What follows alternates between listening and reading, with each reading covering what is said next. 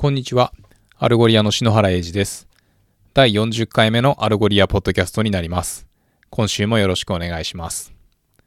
えー、今週はコマース JS とアルゴリアを使ったライブコーディングセッションと、えー、 Vercel のリー・ロビンソンさんの、えー、YouTube ライブに Algolia の Sarah が出演したのと、えー、私の方でブログを2本ですね。え、1本は画像検索に関するもの、えー、そしてもう1本はファセット検索が JSON の要素に価値をもたらすというブログ記事を翻訳しましたので、えー、そちらを簡単にご紹介させていただきたいなと思います。えー、まずは、あの、コマース JS のライブコーディングセッションから、ということで、まあ、あの、コマース JS って何っていう方もいらっしゃると思うんですけれども、えー、開発者向けに、えー、簡単に e コマースなウェブサイトを構築できる、まあ、API 群といいますか、ツール群といいますか、えー、ショッピングカートから決済から、まあ、裏側は、あの、よしなにやってくれるので、え、フロントエンドの開発に集中できますよと、え言ったようなプラットフォームになっています。今回は、え、フロント J、あフロントエンドを、え、Next.js で作って、で、あの、 Commerce.js の API と Algolia の API を使って、まあ、e コマースサイトを構築していきましょうと、えー、言ったようなライブコーディングセッションなわけですけれども、えー、最初は、えー、コマース JS の、えー、ガイ・マリオットさんがですね、えー、コマース JS を使って、えー、まあ、デモのこうフロントエンドを作るっていうところから、えー、このセッションが始まります。えー、まず、コマース JS のアカウントを作って、で、まあ、あの、5分でフリーアカウントでショッピングサイトを作るっていうこうメニューっていうかチュートリアルみたいなのがあるんですけれども、えー、それに沿ってやっていくような感じで、えー、まあコマンドラインでログインして、まあそのコマンド叩くだけでこうひな形を作ってくれるっていうところで、まあ特になんかあのガツガツコードを書いたりしなくても、えー、まあサクッとあのローカルでのこうビルドが終わって、まあそのサーバーが立ち上がると、まあダッシュボードにアクセスできるというような感じになっています。で、今回は、えー、 Algolia にデータを連携するのに、えー、Webhook で、まあ、あの、 create、update、delete と、えー、言ったようなところが通知できるようにという感じでセットアップしていきます。そして、まあ、あの、 scaffold 的に作られた、えー、プロジェクトの中に、えー、 Algolia に indexing する用の、まあ、JavaScript ファイルを作って、で、まあ、あの、 Yarn で、え、 algoliasearch という、まあ、 Algolia の、えー、クライアントですね、をインストールして、まあ、それを使って、まあ、 CRUD するみたいな、えー、コードを書いていくわけなんですけれども、えー、コマース JS を使うと、まあ、簡単にその裏側の、そのローカルでビルドしたそういうコードとかも、あの、 Vercel に deploy したりもできるんだそうで、まあ、その辺が、あの、使い勝手のいいツールとして、えー、非常に受けているというところでございます。で、えっ、ー、と、Webhook で受け取った payload から、まあ、その取得した ID ですね、を Algolia の、えー、 identifier である、まあ、オブジェクト ID にセットしたりなんていう実装をしていく中で、えー、まあ、このライブセッションですね、あの、コード書いてる時も、あの、Q&A で質問を受け付けたりしていて、えー、例えば、あの、価格だけ、その商品の、まあ、タイトルとか、あの、説明文とかそういうのは全然変更ないけど、価格だけ変更した場合ってどういう風になるんですか？みたいな質問があって、で、まあ、 Algolia 自体は、あの、 partial update に、まあ、対応する、まあ、メソッドっていうか、があるので、まあ、それを使ってくれれば大丈夫ですよ、みたいな、あのー、そういう、こう、まあ、実践的な、えー、やりとりがあったりしています。で、フロントエンドに持たせる、まあ、検索用の API キーと、えー、バックエンドで、えー、インデックスの変更とかをする API キーはちゃんと分けましょうね、なんていうご説明がありながら、えー、NG ロックっていうのをですね、えっ、ー、と、使って、えー、ローカルホストの、まあ、今回は3000番ポートを使うんですけれども、まあ、それと、あの、ポートフォワーディングさせることで、えー、その Webhook の URL をですね、NG ロックのアドレスにすることができると。まあ、これすることで、まあ、あの、ローカルで、えっ、ー、と、動かしても、ま、テストできますよっていうような、こう、流れになっています。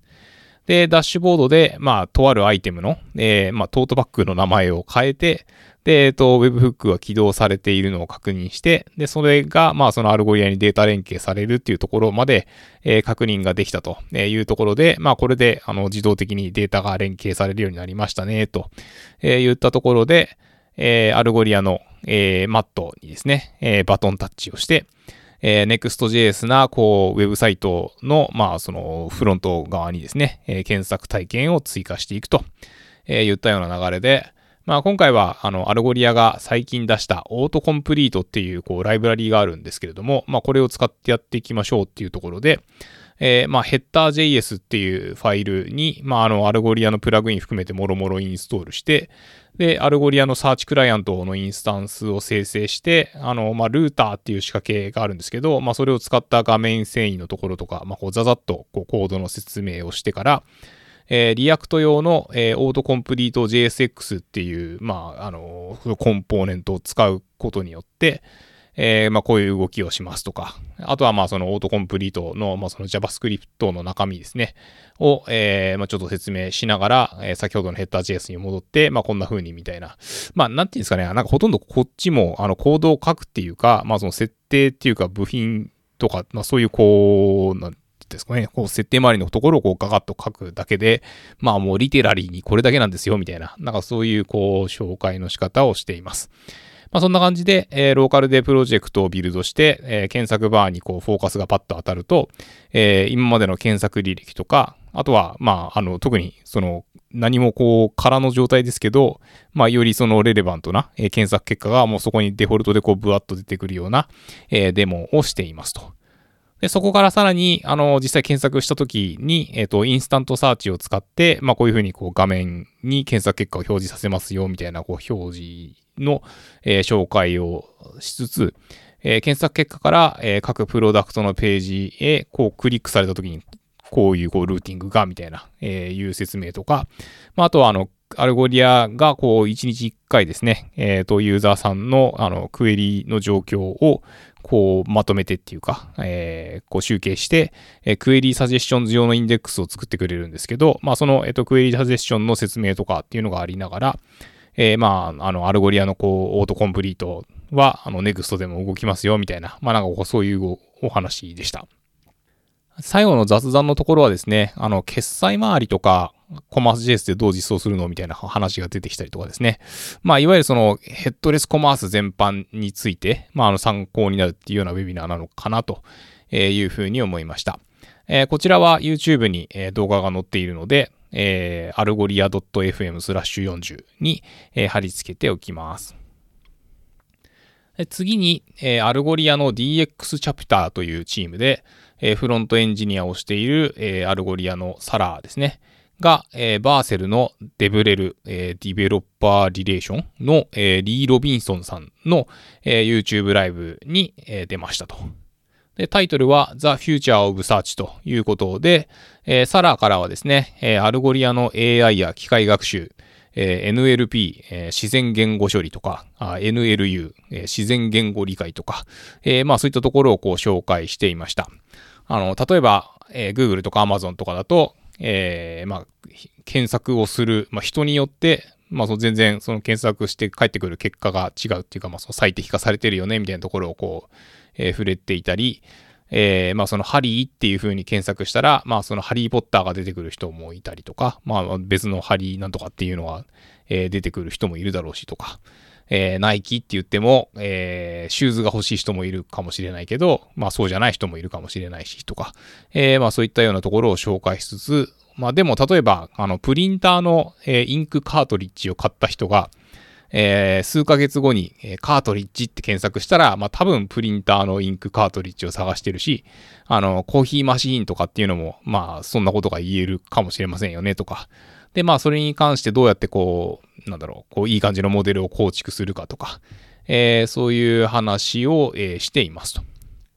で、そしてですね、えっ、ー、と、後半の方は、あの、 Algolia が提供している DocSearch っていう、えー、オープンソースのこうプロダクトの、えー、ドキュメントを検索するところとかで、まあ、よく使われている、えー、検索ソリューションの話に移っていって、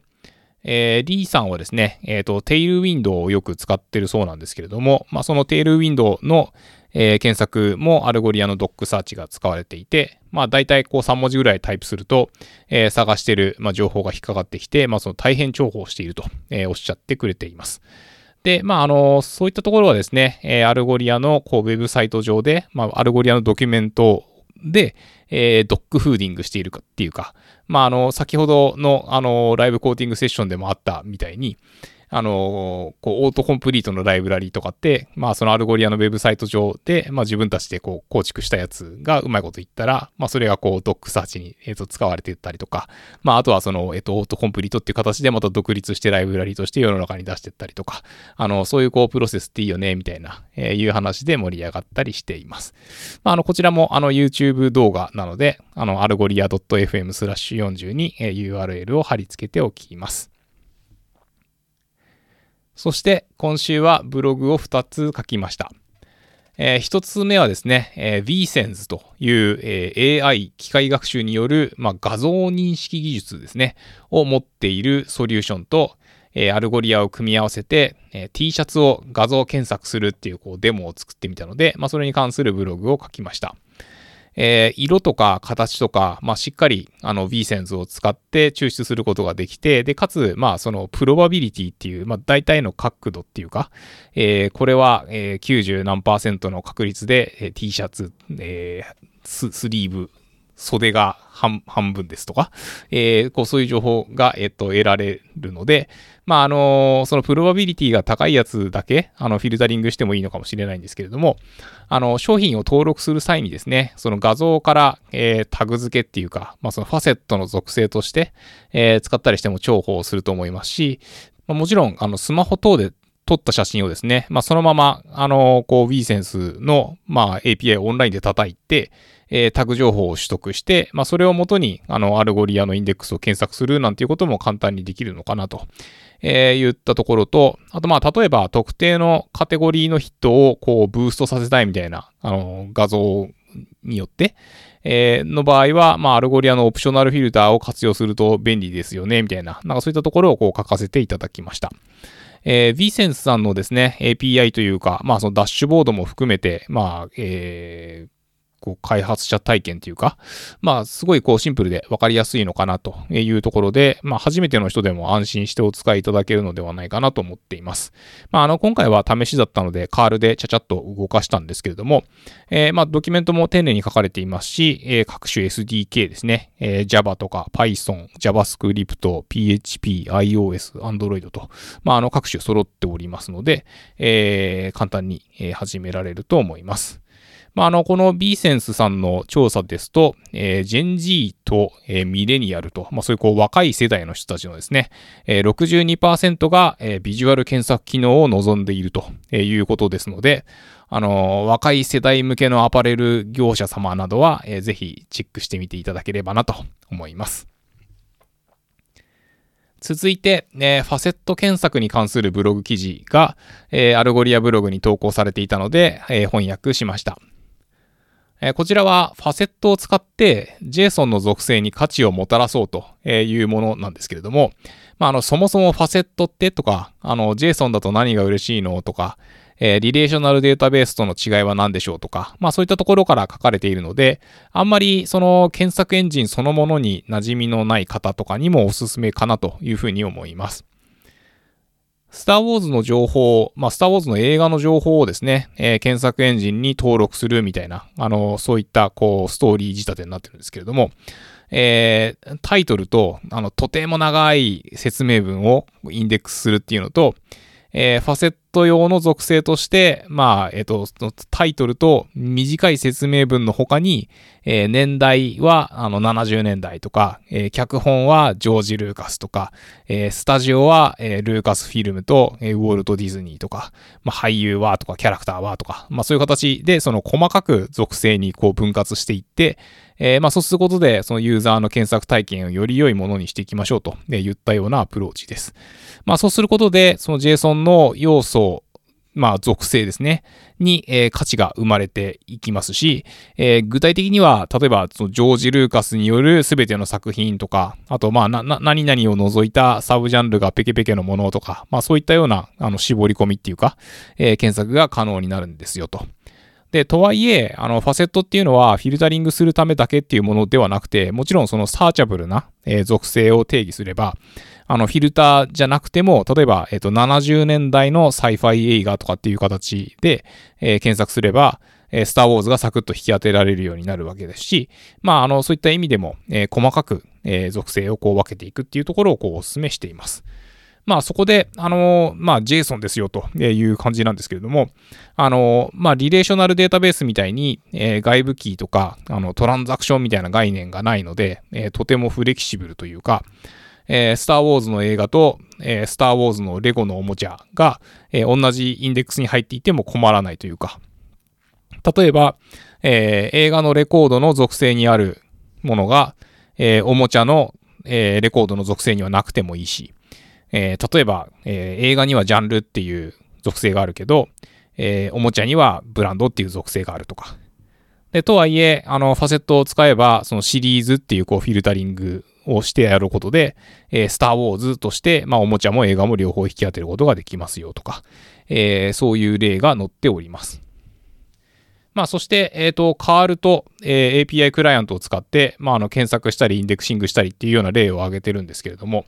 まあ、あの、JSON は、まあ、マシンが読めるってことは、まあ、もちろんですけれども、まあ、あの、人間も読めるというのがいいところということで、えー、まあ、その REST な API と JSON っていう組み合わせが、まあ、いかにシンプルかっていうか、まあ、人間も読めるかとかえいうところを説明しています。で、まあ、とはいえ、この分野は先ほどですね、あの、画像検索のところで、こう、ブースト、カテゴリーをブーストするのに optional filter が、みたいなところとかご紹介しましたけれども、えー、実務的にはですね、まあ、結構いろいろあるっていうか、例えば、えー、ジョーダンっていう形で、えー、検索バーに入力された時だけ、えー、26.5とか27.5とかそういうこうフィルターが出てきたりとか、えー、まあいろんな使い道があるわけなので、まあこの、えー、ブログポストシリーズはですね、あのシリーズものになるという予定だそうで、えー、次回は、えー、ネストした JSON の話とか、えー、そういった風になるということでございます。まあ、あのこの、まあ、強力なところっていうか、え有効性といいますか、を、え実感していただけるのではないかなと思いますので、まあ、もしよろしければぜひご覧ください。えー、ということで、今週は以上となります。えー、お聴きいただきありがとうございました。えー、来週もよろしくお願いいたします。